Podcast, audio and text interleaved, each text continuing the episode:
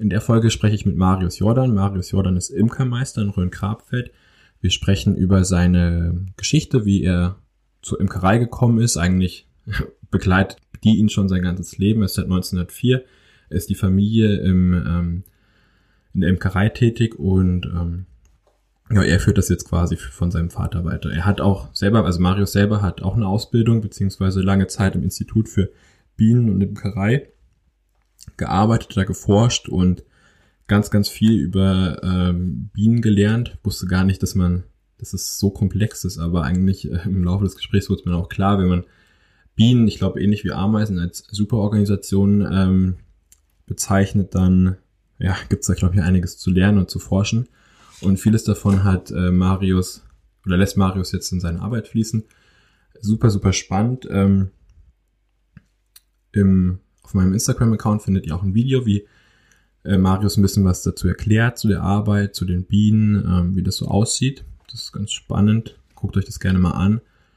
Und ansonsten viel Spaß bei der Folge. Ein absolutes Zukunftsthema, trotz eines sehr traditionellen, ähm, einer, einer sehr traditionellen Branche.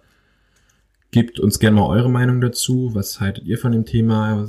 Habt ihr selber irgendwie Bienen? Ähm, esst ihr Honig? Wie ähm, geht ihr damit um?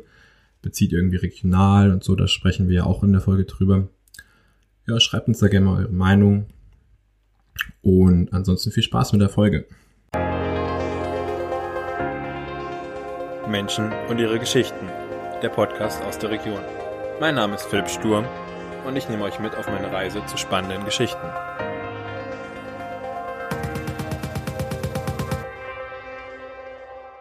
Hallo Marius. Hallo Philipp. Wir sitzen hier gerade vor einer Riesenfabrik. Ich glaube, du gehörst in der Region vermutlich mit zu den größten Arbeitgebern, oder? Ja, da kommt, kommt man bestimmt hin. Also ich habe ein paar Millionen Arbeitskräfte unter mir. Nicht schlecht. Wie handelst du das? Wie viel Ja. führst du die, würde man jetzt, also. Man muss einmal in der Woche muss man ungefähr zu Besuch kommen und schauen, ob alles seine Bahn geht, aber ansonsten ist das schon möglich. pflegeleicht auf jeden Fall. Äh, wir sitzen hier gerade vor dein, vor ein paar deiner ähm, äh, Bienenstöcke, sagt man, ne? Genau. Ja. ja. Bienenvölker, Bienenstöcke, gibt viele verschiedene Begriffe dafür. Für die Hörer, falls ihr, wir sind mal kurz leise. Jetzt müsste man quasi, ja, ich muss jetzt trotzdem reden, ähm, damit ihr wisst, wovon wir reden. Ähm, wir sitzen tatsächlich im Freien, in der Natur, vor den Bienen und das Rauschen da drumherum ist diesmal kein Schall von irgendwelchen ähm, Wänden oder schlechter Mikroqualität, sondern es sind die Bienen, die da drumherum summen, ne? Ja, ist eine sehr angenehme Atmosphäre. Sehr beruhigend, ja, auf jeden Fall. Äh, Marius Jordan, Imkermeister in Rhön-Grabfeld. Richtig, Stimmt. genau. Ähm, erzähl mal was zu dir. Wer bist du? Äh, Machst du Imkerei schon dein ganzes Leben? Äh, wie bist du dazu gekommen? Erzähl mal ein bisschen was über dich. Ja, ich bin Marius Jordan, 32 Jahre alt, komme aus Bad Neustadt. Inzwischen wohne ich in Waldfenster in der Rhön oben. Ja, bin aufgewachsen in der Imkerei. Mein Vater hat angefangen mit den Bienen, also hat das von seinem Vater angefangen, übernommen. Kind noch, da hat er seine ersten Bienen schon gehabt, ist immer wieder zu den Bienen gegangen. Und ursprünglich in die Familie ist es 1904 gekommen, von meinem Uropa. Ähm, hat, der hat mit 16 Jahren mit den Bienen angefangen, damals noch in Reusendorf. Reusendorf liegt im Truppenübungsplatz Wildflecken, Okay. war damals das höchste Dorf in Unterfranken, höchstgelegene Dorf und eine extrem arme Region. Also da war so ein Produkt Honig unfassbar wertvoll für die Familie dann auch. Weil es gab keinen Zucker. Das, Ja. das war das einzige Süßungsmittel damals. Und ja, ich habe dann lange gebraucht, bis ich selber in die Imkerei gefunden habe. Wobei, aber die Bienen haben schon dann also alles bestimmt, ne? Beziehungsweise haben dich immer begleitet. Immer begleitet, Also ja. du, was hast du für eine Ausbildung gemacht? Also ich habe zuerst habe ich eine Ausbildung zum Diätassistenten gemacht. Das habe ich in Mainz gemacht. Das ist so eine Richtung äh, medizinische Ernährungsberatung. Und nach der Ausbildung habe ich schon gewusst, ich muss was anderes machen, das ist nichts für mich. Bin dann mit einem Freund aus Mainz nach Frankreich für sechs Wochen gegangen, auf dem Weingut. Hab da bei der Lese mitgemacht und auch die Kellerarbeiten alle mitgemacht. Was heißt Kellerarbeiten?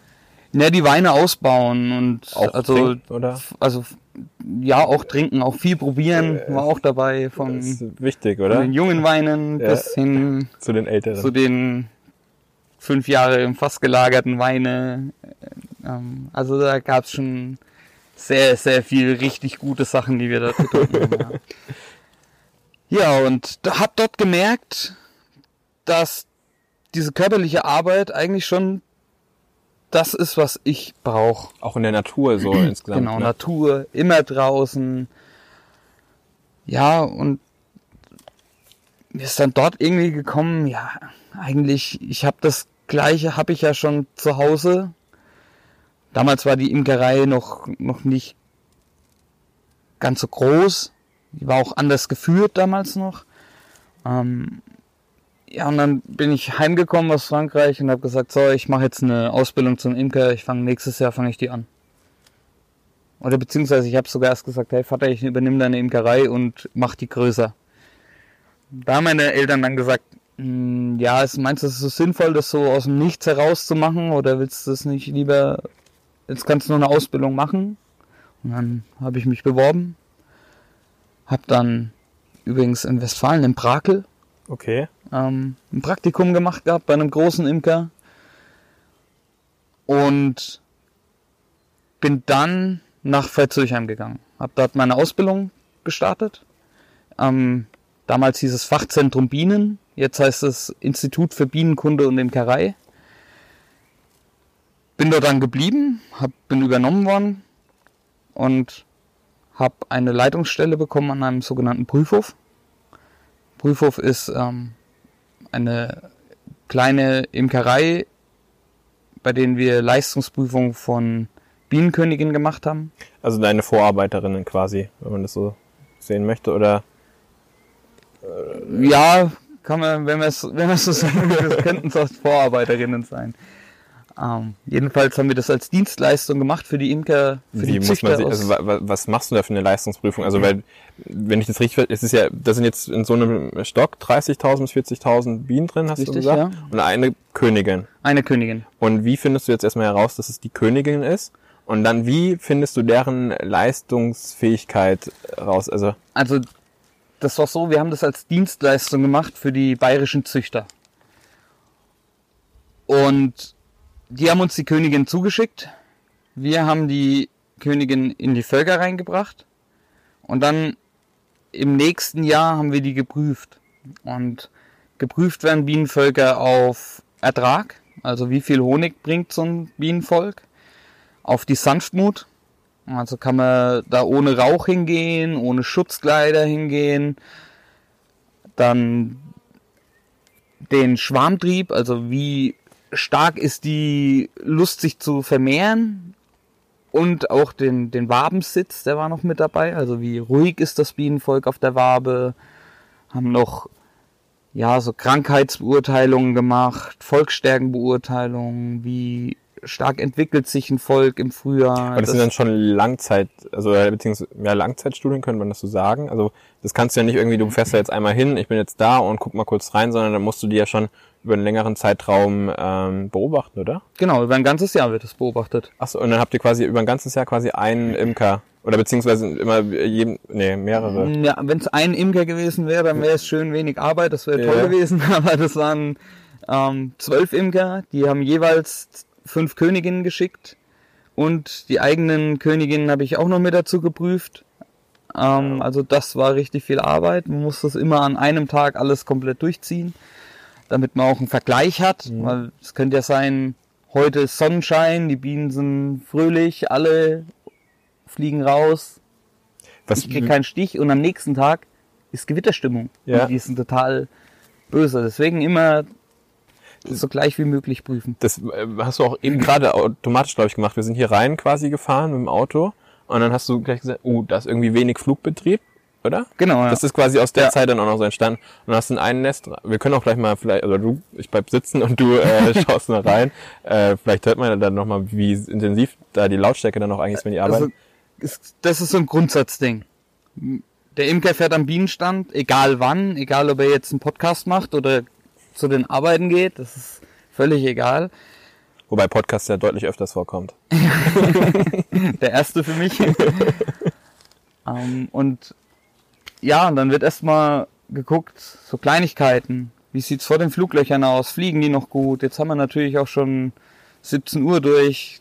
Da hat der Flugbetrieb ist dann nicht so extrem wie mittags um 12.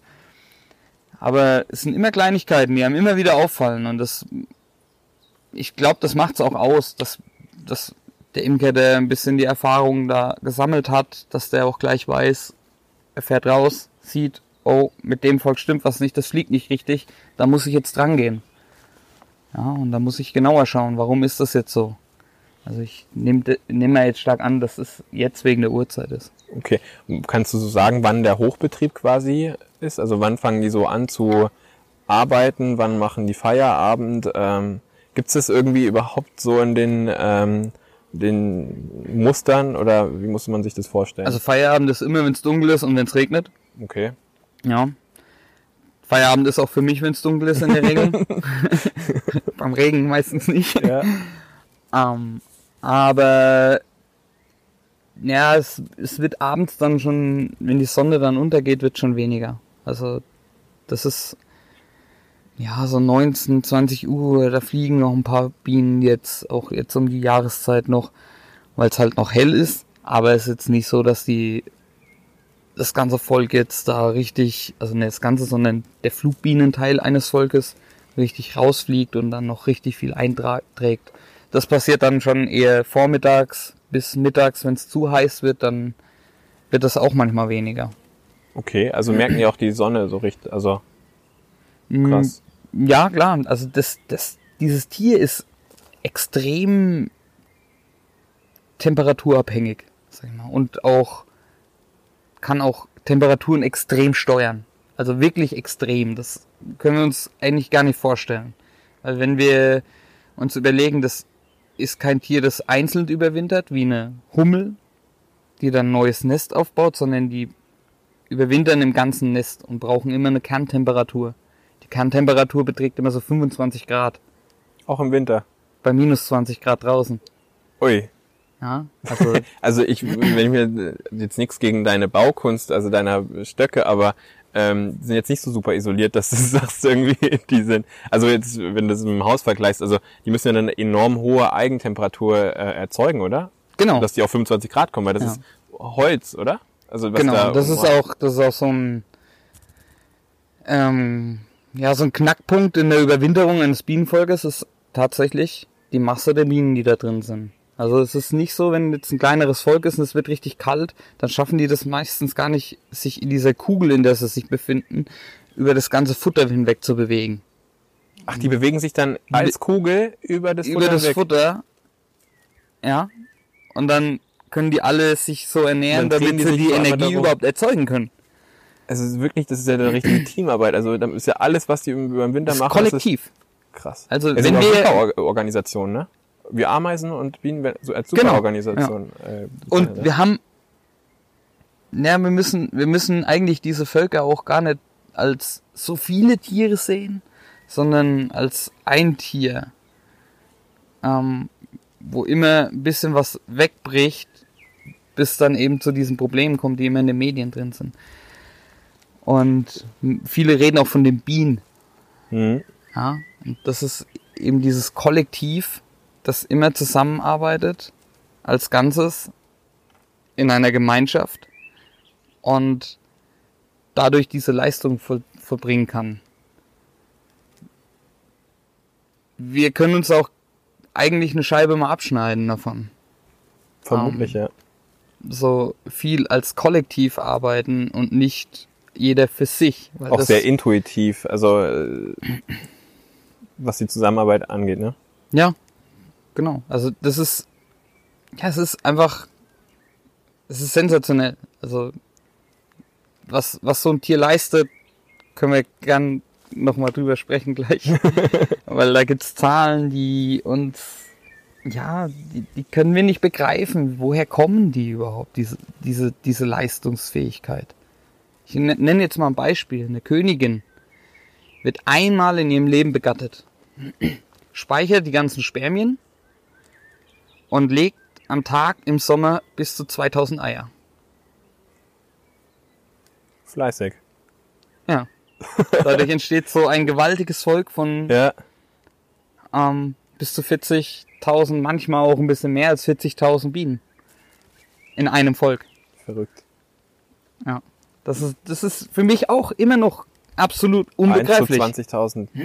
Mal, äh, wenn du mal so in die äh, Familienstruktur reinguckst, stell dir das mal vor, du hättest so viele Enkelkinder. Oder so viele Kinder und dann die Enkelkinder davon als Oma so, oder als Opa. Genau. Logistische Herausforderung. Ja. Aber das sind, glaube ich, also Spaß beiseite, aber das sind, ähm, also werden ja nicht umsonst als Superorganismen bezeichnet und ähm, das ist so alles Reibung, also, die, also so reibungslos funktioniert, ist schon echt ein Phänomen und auch was, wie viel brauchst du, also wir haben jetzt, ich mache nachher mal Bilder, äh, da stehen jetzt drei Honiggläser. Gläser. wie viel, also wie viele produktive Arbeitstage braucht so ein Bienenstock, um so ein Glas quasi füllen zu können? Mm. Paar Stunden. Crazy. Also das muss ich jetzt dazu sagen, das sind 250 Gramm Gläser, die hier stehen.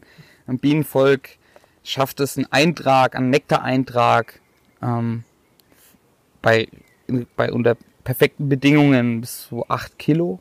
Okay. Hat dann aber extrem viel Wasser, also es sind noch 70 Prozent Wasser ähm, drin. Also ja, einen halben Tag, dann ist sowas in der Regel eigentlich voll. Und das als so kleines Wesen, ne? Ja. Also das ist schon echt äh, Hut ab. Also in, in so eine Kiste, wie sie hier jetzt oben drauf steht, das sind zehn Waben drin. Also man muss es jetzt mal ein bisschen visualisieren. Ähm, ich denke, so Bienenstöcke würden, werden den meisten was sagen, aber es sind wie viel Zentimeter, also wie breit ist so, ein, so eine Kiste? Die sind 30 mal 45, so Pi mal Daumen. Also jetzt nicht so, also nicht riesig. Nee, Ja, okay. Sorry. und, und 22 Zentimeter hoch. Und da sind 10 Waben drin. Und in eine Wabe, wenn sie wirklich richtig voll sind. Die Waben sind ähm, diese. Ähm, Die hängen drin. Das hängen Rähmchen, drin, genau. das sind Rähmchen, wo die Bienen eine ihr, ihr, ihre Möbel bauen quasi, ihr Zuhause, diese ganzen sechseckigen Waben, die da drin sind. Und wenn so eine Wabe voller Honig ist, so richtig, richtig voll, dann passen da so 2,5 Kilo rein. Okay. Jetzt haben wir hier von einem 250 Gramm Glas geredet. Ja. Also so, ein, so eine Kiste wiegt dann mit Kiste und allem drum und dran, wiegt die dann schon mal 34 Kilo. Ja. Und schaffen die teilweise in wenigen Wochen so eine voll zu machen, manchmal sogar Woche. Wie oft musst du gibt's. dann daran und es leer machen? Also ich muss warten erstmal, bis der Honig reif ist. Also die entziehen den Wasser, die geben den Enzyme dazu und bauen den um, den ganzen Honig, also den Nektar bauen sie um, dass bis es zum Honig wird, dann muss er weniger als 18% Wassergehalt haben Okay. und dann kann ich den erst wegnehmen. Und das passiert hier in der Regel so zwei bis dreimal im Jahr, dass ich alle ernt. Und in den Phasen dazwischen, wo die Kisten aber auch schon richtig schwer sind, muss ich jede Woche rangehen und muss an den untersten Kasten gehen und muss mit denen durchschauen. Das heißt, alle abheben, alle wieder draufheben und unten durchschauen. Das macht halt Spaß, ne? Ich habe hab auch gesehen, du machst es ohne, ähm, was heißt ohne Ausrüstung, aber jetzt ohne, es gibt ja dann diese weißen Kittel quasi mit Den Helm, Schleier. den Schleier und den ganzen Kram.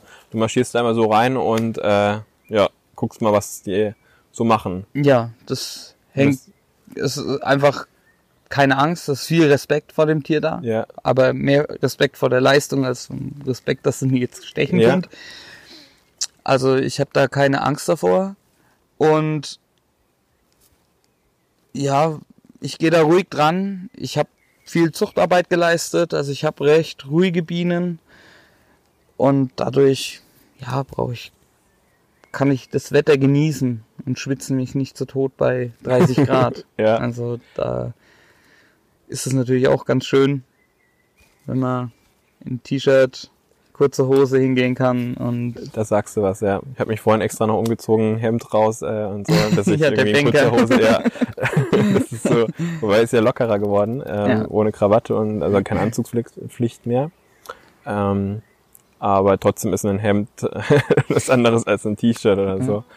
Ähm, okay, nochmal, du hast eben erzählt, die überwintern dann quasi da drinnen als Kugel und ernähren sich dann von dem, was sie quasi geerntet haben. Aber nimmst du denen das dann nicht, wenn du ähm, quasi Honig ähm, produzierst? Das Genau. Ist, das ist doch dann quasi deren Ja. Nahrungsmittel. Also Ja. musst du denen quasi gegen Ende der Saison so viel übrig lassen, in Anführungszeichen, dass die über den Winter kommen oder wie funktioniert das dann? nee, wir füttern wieder zu. Also wir, die kriegen ein Zuckerwasser. Ach so, die, also okay, also so ein Ersatz. Genau. Okay. Ja. Und man hat jetzt auch festgestellt, schon in, schon in mehreren Studien, wo man es festgestellt hat, dass der Honig für die Überwinterung gar nicht mal so das Allerbeste für das Tier ist. Und sogar dieses das Zucker, was wir denen geben, dass das so wenig Ballaststoffe hat, dass der Körper einfach nicht, also der Bienenkörper selber das viel besser verträgt über den Winter. Okay. Das liegt höchstwahrscheinlich auch daran, dass die Biene immer mehr geschädigt wird von Umwelteinflüssen, von Krankheiten. Gibt auch dieses Bienensterben, ne? Also was ja auch ein Riesenproblem ist für alles andere, weil die Bestäubung auf den Feldern, das ist ja essentiell für Blüte, für, ich glaube auch Apfelernte oder also insgesamt, das, das funktioniert, ne? Oder? Ja, sind wir, wir haben 80 Prozent aller Pflanzen ähm, der Welt sind von Insekten abhängig. Und die müssen bestäubt werden. Es gibt noch Windbestäuber, ähm, ja, wie zum Beispiel ein paar Gräser und so Sachen. Also Windbestäubung macht auch noch einen Teil aus. Aber 80 Prozent, und das müssen wir uns mal überlegen. Jetzt reden wir hier von 80 Prozent, aber ein Insektenrückgang in den letzten 25 Jahren von 75 Prozent. Also wir steuern gerade hin in eine eine nie dagewesene Naturkatastrophe, wenn wir so weitermachen. Das Problem ist, es ist halt nicht so greifbar, weil du siehst die, nur als der Imker sieht quasi die, ähm, das Kollektiv der Biene oder der Bienen.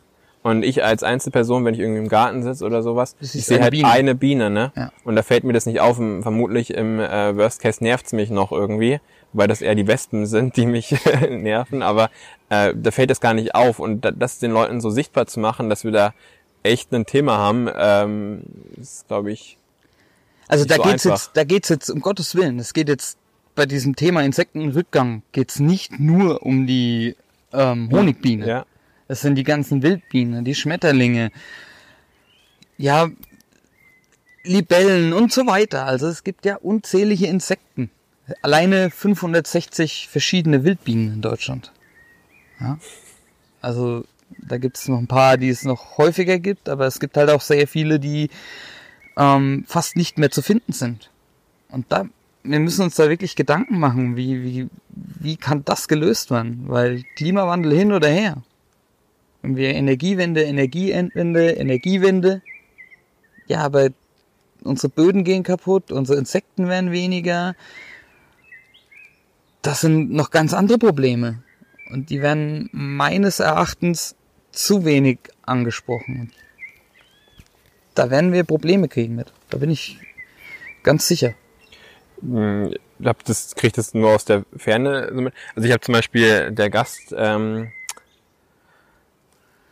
zwei Folgen vor dir, Stefan Remmert, also Dein mal, der- Vater. ja genau mein Ja. Papa, ähm, der hat auch äh, Bienen so, so als hobbymäßig, auch gar nicht. Er isst selber glaube ich auch gar keinen Honig, Er verschenkt den dann halt, aber er sagt kenn halt, ich. Äh, ja, haben wir gerade äh, im Vorgespräch ja gesprochen.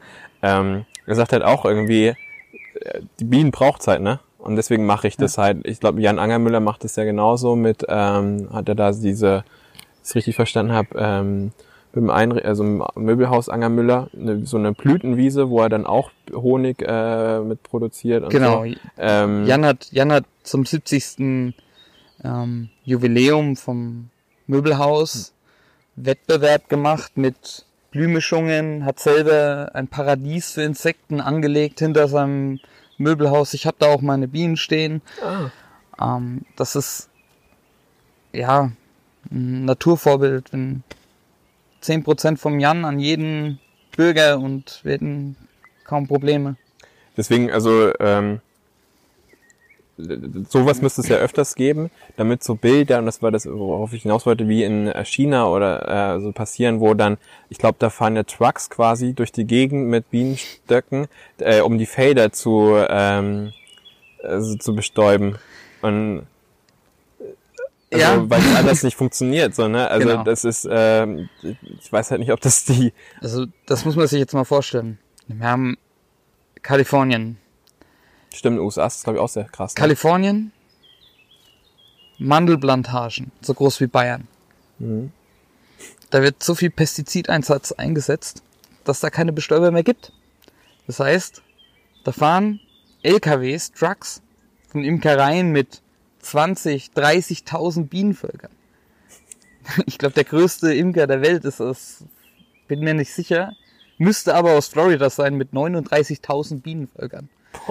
Im Vergleich, meine Imkerei hat 100. so Pi mal Daumen. Ja, also und dann 39.000 mal 30.000 äh, bis 40.000 pro, St- pro, pro Volk, ne? Ja, Okay. die werden dann komplett in die Mandelplantagen reingefahren. Da wächst nur Mandel. Da ist alles andere total Herbizide, alles weggespritzt. Da gibt's nichts mehr. Da gibt's noch Mandeln und irgendein Gras, was alles andere aushält. Und dann wird bestäubt. Und dafür kriegen die Imker Geld. Ähm, die brauchen keinen Honig. Die kriegen so viel Geld dadurch. Ja. Die brauchen kein Gramm Honig. Die, der Weltmarktpreis vom Honig ist einfach, ja, der ist gering. Der ist, der ist weit unter einem Euro. Das Kilo. Kann ich nicht mithalten. nee, Möchte ich aber auch nicht mithalten. ist, weil, also du hast, was mich ja auch an dieser was, Direktvermarktung oder dem, dem ganzen regionalen, ähm, der ganzen regionalen Erzeugung so fasziniert, ist gar nicht mal das Produkt an sich, sondern aber die Story dahinter, dass ich dich kenne, jetzt bin ich vermutlich nicht dein, also ich bin nicht so der Honigesser, hab da aber äh, bei mir ein paar Leute, die das äh, gerne essen und dann ähm, aber so was dahinter, also wer dahinter steckt, das finde ich sehr überzeugend. Oder auch beim Christian, ähm, wer dahinter steckt, beim Eddie, beim Jan, also jetzt kein, ist kein Essen, aber irgendwie ein Unternehmer, also mit seinem Möbelhaus. Also das finde ich halt ähm, irgendwie spannend und ich finde, dafür kann man dann auch einen, also da bezahlt man dann auch irgendwie einen guten und für mich dann auch, finde ich, einen fairen Preis, äh, wenn du weißt, okay, wer dahinter steckt, das geht direkt da rein, das geht in irgendwie eine gute Sache und es tut der Natur irgendwie auch noch gut, weil das nicht äh, irgendwie in Massenproduktion industrialisiert wird, wie, keine Ahnung, wir haben jetzt alle die Bilder oder die, die, die Debatte da in ähm, Gütersloh ähm, mitgekriegt. Schlachthöfen. Ähm, mit, ja, mit, ähm, da wird viel drüber, ähm, jetzt so ganz medial, das ist ja mega in der, ähm, in der das Thema. Ähm, aber diese Themen kannst du ja proaktiv vermeiden, wenn du eben so nach dir guckst, nach einem Marius, nach einem Christian und Co. Ähm, und guckst, wo das vor Ort produziert wird. Dann musst du halt aber auch einen anderen Preis zahlen, der aber meines Erachtens vermutlich sogar noch viel zu gering ist, äh, aber mindestens gerechtfertigt ist, Ja, auf jeden Fall. damit du eben solche Und, Bilder halt äh, vermeidest. Also ich sag mal so, diese, die Leute, die du jetzt aufgezählt hast, ich glaube, ich schließe mich da auch jetzt einfach mal mit ein. Darfst du, wir ich haben habe die deinen Namen auch genannt. Wir haben die normalen Preis, Lebensmittelpreise. Ja, absolut. Wir haben die normalen Preise. Ja, Das alles andere, was in diesen Massen erzeugt wird, eben, ah, 30.000 Schweine am Tag geschlachtet. ja. Das ist das ist so viel wie in einem meiner Burger drin ist. Ja, nur An Tieren. in einer ganz anderen Größe, ne? Also ja. Ja, ja aber jetzt nur die ja, von- Anzahl ja, gesehen. Ja, Das ist doch abartig. ja. Also, da, da weiß ich nicht, ob ich lachen oder heulen soll.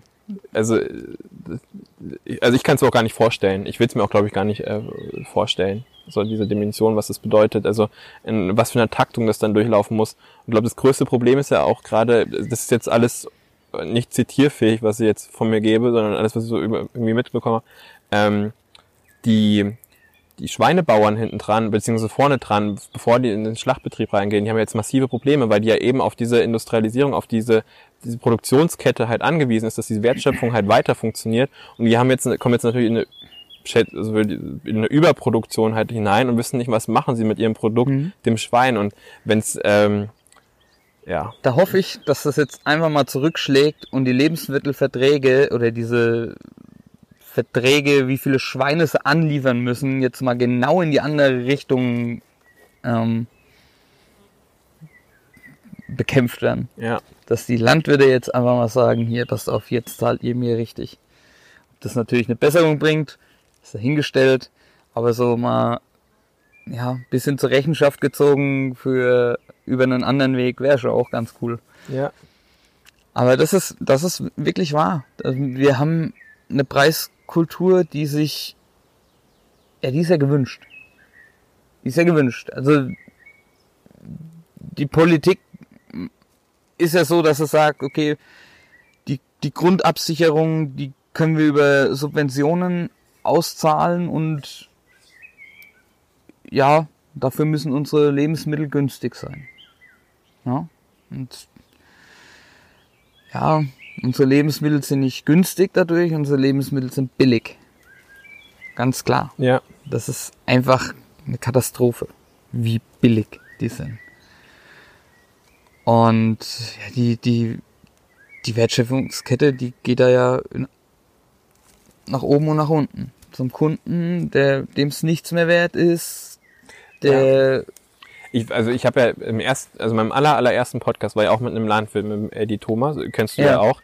Ähm, und der hat auch, also er hat auch die, das von beiden Seiten betrachtet, diese Wertschöpfungskette, und er hat halt gesagt, ähm, dass die Landwirtschaft sich aber auch ziemlich stark von dem Endverbraucher quasi entfernt hat und dass es, also dass das wieder mehr zusammenkommen muss, wenn du überlegst, ähm, wie viele Landwirte es früher irgendwie in, im Dorf gab und wie viele es heute halt noch gibt. Also das, die, die, das, die Präsenz der Landwirtschaft ist ja eine ganz andere mittlerweile, also viel geringer geworden. Also ich kann mir Stockheim, ich kenne zwei Landwirte.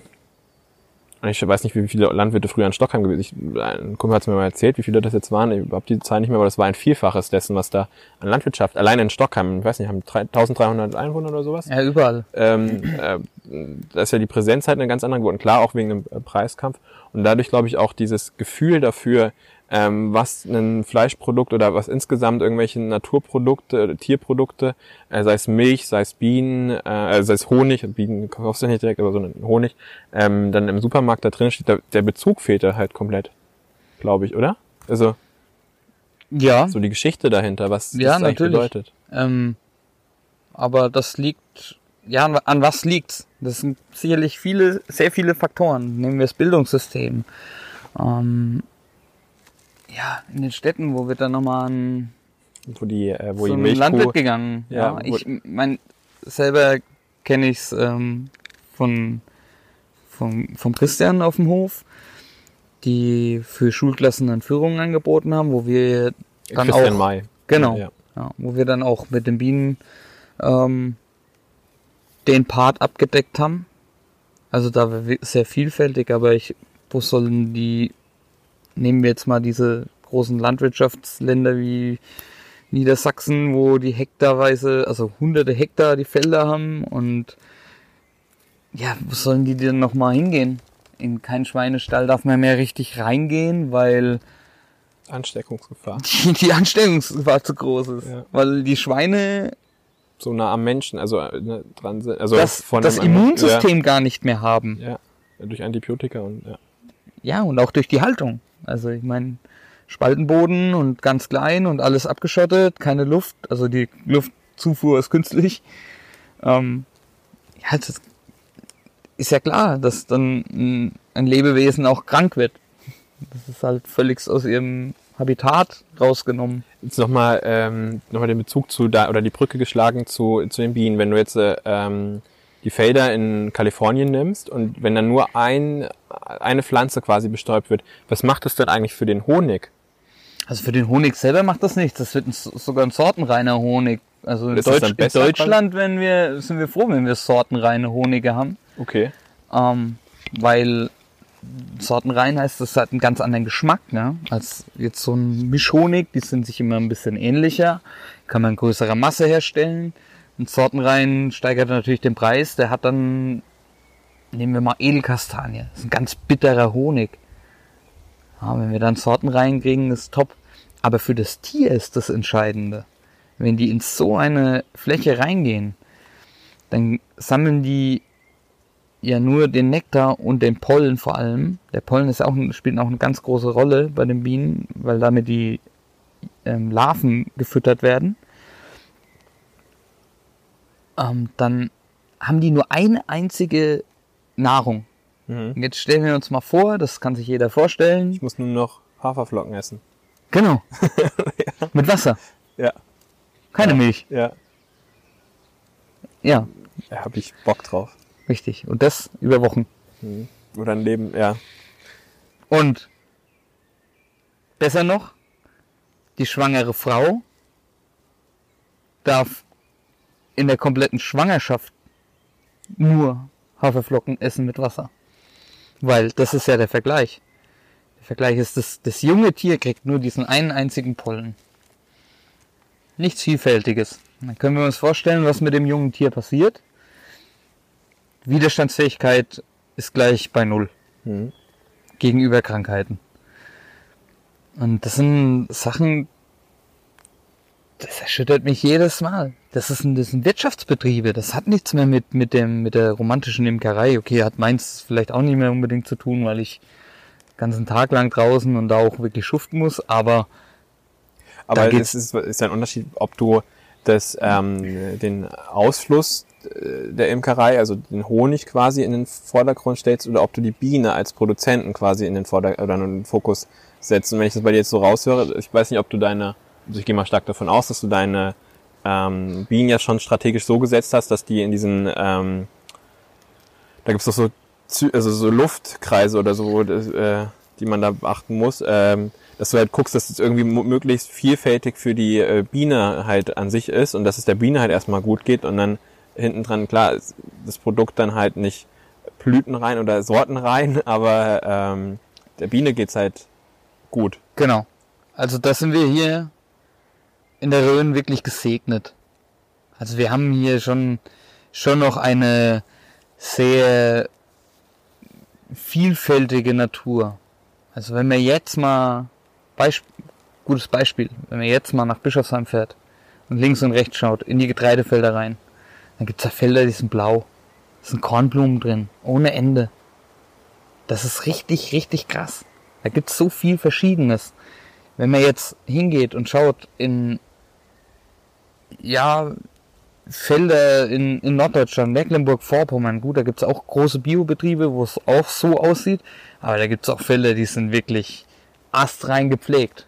Keine andere Pflanze drin. Nur das, was da stehen soll. Ist natürlich eine Katastrophe für uns. Mhm. Ja, wir, wir leben von der Vielfalt. Wir brauchen eine Blütenvielfalt. Wir brauchen auch, ja, bis in den Sommer rein Blüten. Und ja, da gibt's Regionen in Deutschland, wo es nicht so gut ist. Aber wir hier haben immer noch das Glück, dass es hier sehr vielfältig ist. Und deswegen muss ich nicht ganz so extrem drauf achten. Ich achte mehr darauf, dass ich dann ähm, vielleicht nicht direkt an solchen Feldern stehe, wo ja, wo ich jetzt meine, da könnte was passieren wegen Pflanzenschutzmitteln oder sowas. Und sondern suche mir dann eher so einen geschützten Fleck, wie wir hier jetzt haben. Also man muss sich das vorstellen, wir sitzen eigentlich, ja nicht mitten im Wald, aber in so einer, ja, wie nennt man das, so ein, so ein Waldstreifen. Ja. Da sitzen wir irgendwo, das so rechts quasi ein bisschen Lichtung, da steht eine Holzhütte und da stehen halt dein, also einige deiner äh, Bienenwaben. Genau. Ja. Ja. das ist so für mich ideal. Von allen Seiten sehr gut geschützt. Ähm, ist trotzdem ein schön warmer Standort, also kriegen gut Sonne ab. Die, ja, ist einfach schon ein sehr stilles, ruhiges, angenehmes Fleckchen hier. Ist auch für dich, also ich, wir sind jetzt gerade hier hochgefahren, ne?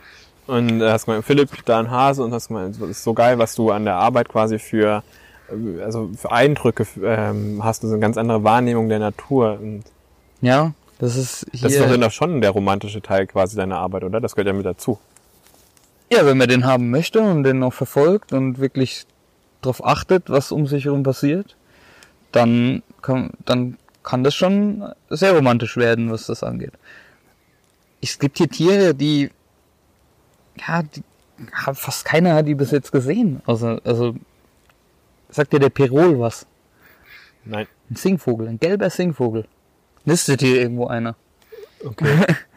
Kennt du- man, kennt man kaum. Wenn du mal ein Bild, also wenn du mal das nächste Mal siehst, kannst du mal ein Bild schicken, dann würde ich das äh, zur Folge mit. Äh, Ja, den sehe ich selber auch sehr selten. Also Okay. da muss man gucken. Aber es gibt hier auch immer wieder Haselmäuse.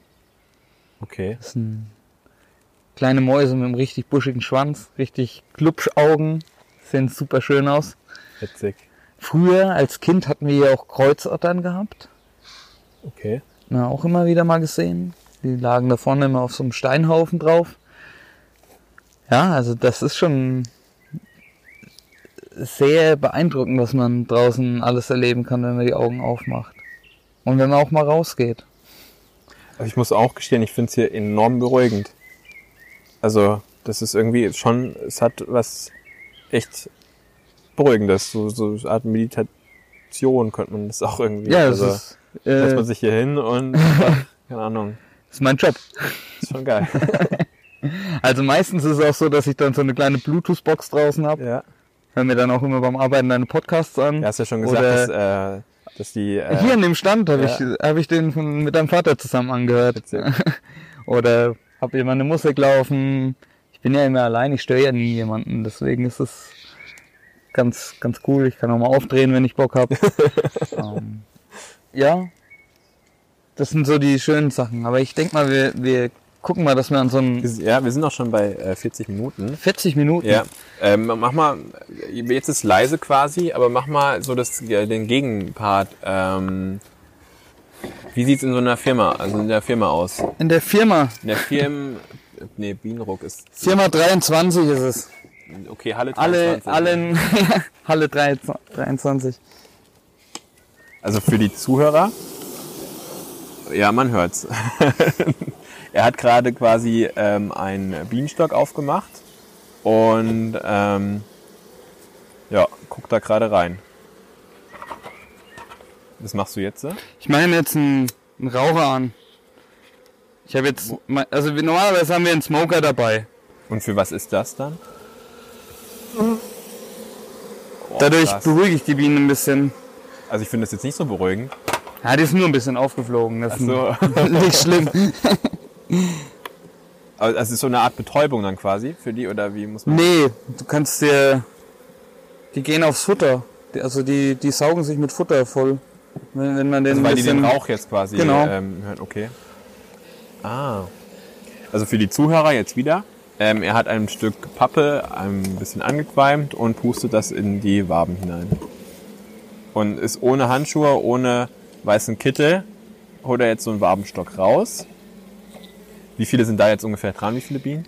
Das sind gar nicht so viele. Das sind vielleicht jetzt so 400 auf der Seite. Hm. Da vielleicht nochmal so 300. Ja. Und die gefüllten ähm, Löcher in Anführungszeichen, das ist quasi mit Honig voll. Nee, oder? nee das sind die gefüllten Brutzellen. Also wir haben das sind hier, dann die 2000, die die Königin produziert. Das Sommer, sind oder? sogar, z- also das da sind sogar circa 2000. Das ist dann quasi Nachwuchs. Genau, da schlüpfen Bienen raus. Ich denk mal, da wenn ich jetzt, wenn man es vorsichtig aufmacht, Ist echt was drinne. genau. Da ist eine Das Biene, ist jetzt die blöd, ne? jetzt müsste man einen Videopodcast quasi machen. also, Vielleicht können wir einfach ein Foto machen. ja, warte mal, mein Handy. Ach Mist, das ist. Doch, hier habe ich das, glaube ich. Ähm, guck mal, ob ich das schnell. Oder ich mache äh, nachher dann äh, gleich Genau. nach der Aufnahme einfach noch ein Bild und. Ja, und das sind das so circa 2000 Tiere, die da jetzt rausschlüpfen. Hier auch, oder? Die, nee, die befüllt die gerade das. Nee, die, das, das Nektar drin, das sieht man ja hier, das glänzt so richtig. Siehst du das? Ja. Ja? Da Also- ist Nektar drin und hier oben auch. Hier ist so ein Futterkranz drum. Hier hat man noch ein bisschen diese dunklen Stellen, das ist Pollen, das ist der Blütenpollen. Ich habe eine Idee, wir machen äh, gleich nochmal ein kurzes Video, wo du das nochmal erklärst. Und das würde ich dann quasi. Ja, können wir, können wir machen, können wir gerne machen. Dann, ja. Sonst, wenn ich, wenn ich das jetzt die ganze Zeit nachrede oder beziehungsweise versuche zu beschreiben, ähm, dann ich sagen, warum, also jetzt, das kann man vielleicht doch noch beschreiben, du hast jetzt umgedreht und dann sind die ziemlich nah am Rand, also immer in der Ecke, äh, die ganzen Bienen. Also in der Mitte jetzt irgendwie wenig. Äh, hat das irgendeinen Grund oder ist es einfach Zufall? Ähm, die sind da jetzt am Futter. Also die gehen hier hin und saugen das Futter auf und entweder bearbeiten es um oder futtern es selber oder ähm, also die, ne- die nehmen jetzt hier eben das, das ganze Futter auf. Hier unten drin ist auch Futter. Wenn ich die jetzt ein bisschen wegmache hier. Ach, wegen dem, ähm, also nehmen das jetzt auf, Genau, weil, du- und dann tragen- weil du das, äh, nee, weil du die halt äh, angeräuchert hast quasi. Oder Auch, auch deswegen, aber die tragen das auch um. Die tragen das Futter jetzt hier aus dem Brutnestbereich weg und nehmen tun es in den Honigraum rein. Ich habe da ja das Gitter. Hm. Also zwischen Brutraum und Honigraum liegt ein Gitter, Ja. dass die Königin nicht nach oben kann und da keine Brutzellen anlegen kann. Ah, okay, Ja, und dann habe ich oben einen Honig, unten die Brut. okay. Ah. Also da ist Honig, da, ja okay, ja. Genau. Das ist immer zum Schutz. Macht die Biene das automatisch, weit weg vom Flugloch. Das Flugloch ist oben, nee. Das ist das, wo die quasi reinmarschieren, ne?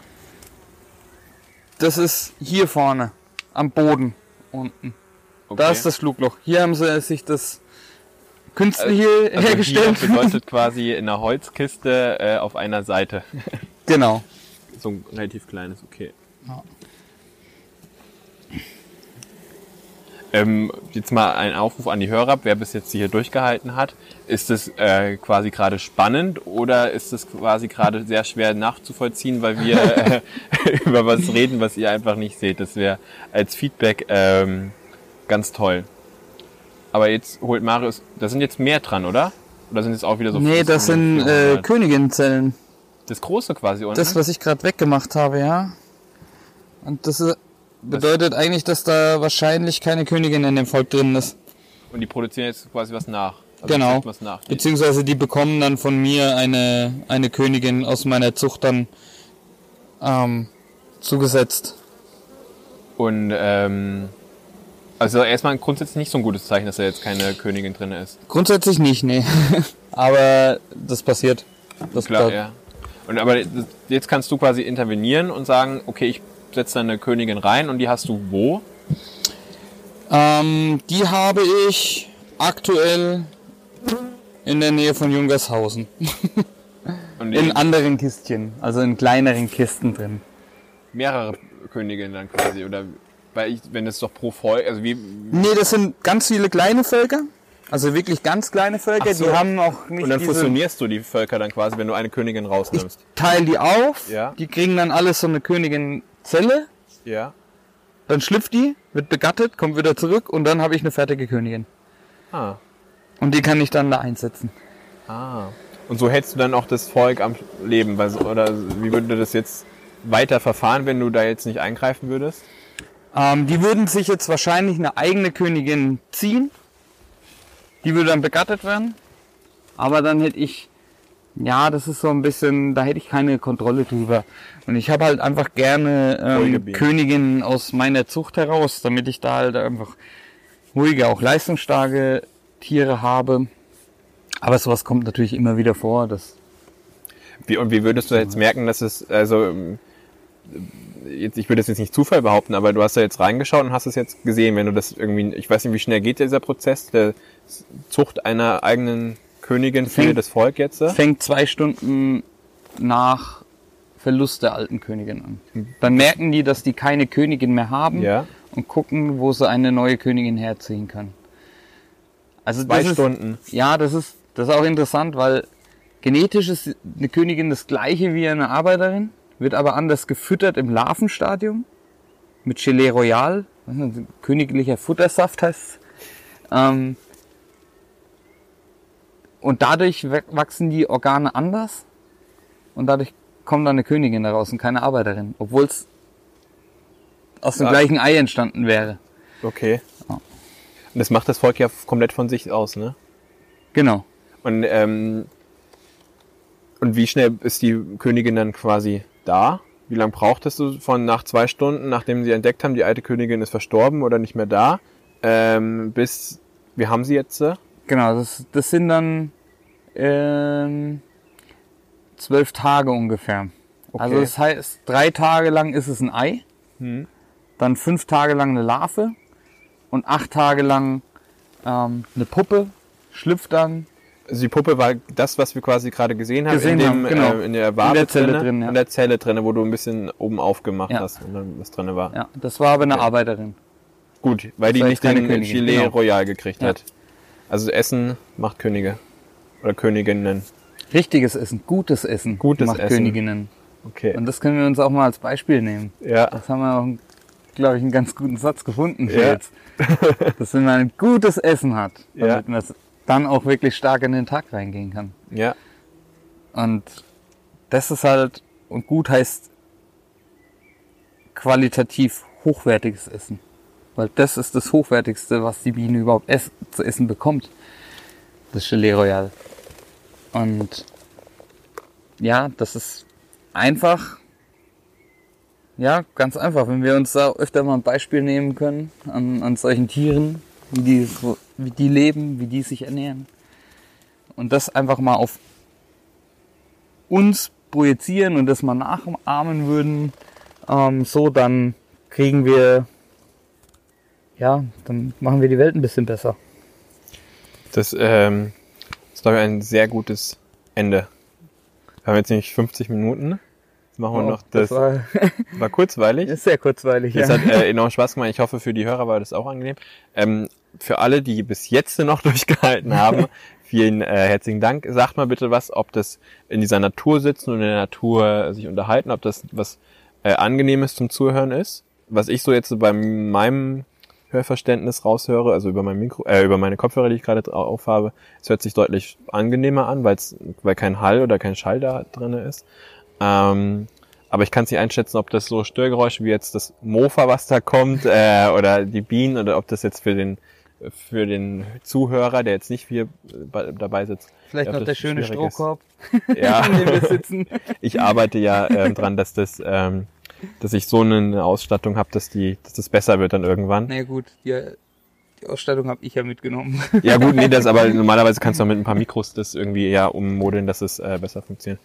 Ähm, Marius, vielen herzlichen Dank. Sehr gerne.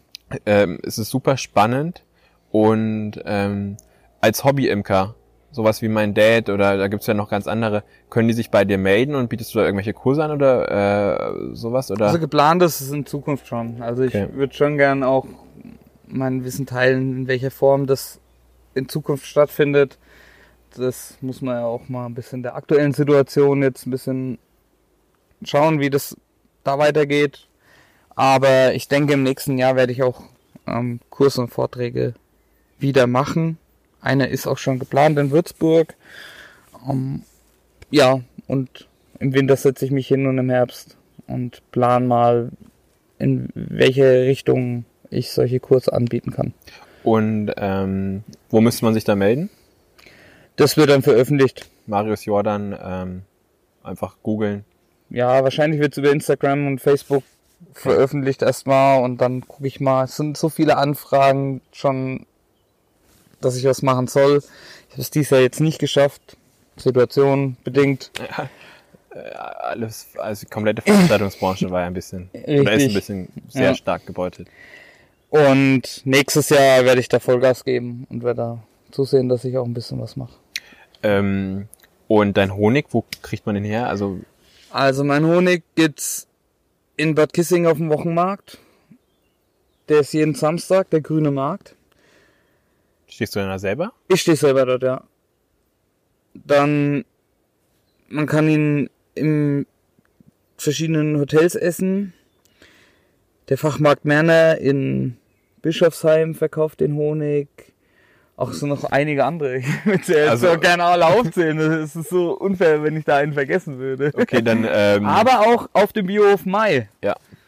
ähm, gibt's Honig von meinen Bienen, die auf dem Hof von dem Mais stehen.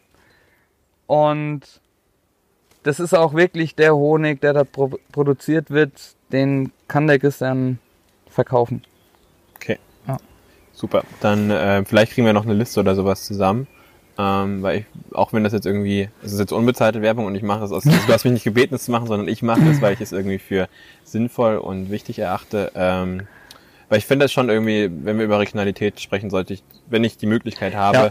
ähm, das auch, ja. Ja, finde ich gut. Auch vielen Dank, dass ich die Möglichkeit da gekriegt habe. Vielen Dank, dass du Aber- dir die Zeit genommen hast. Ähm, also, Sehr gerne. mir hat echt Spaß gemacht und ja, dann bis zum nächsten Mal. Servus. Macht's gut. Ciao. Tschüss.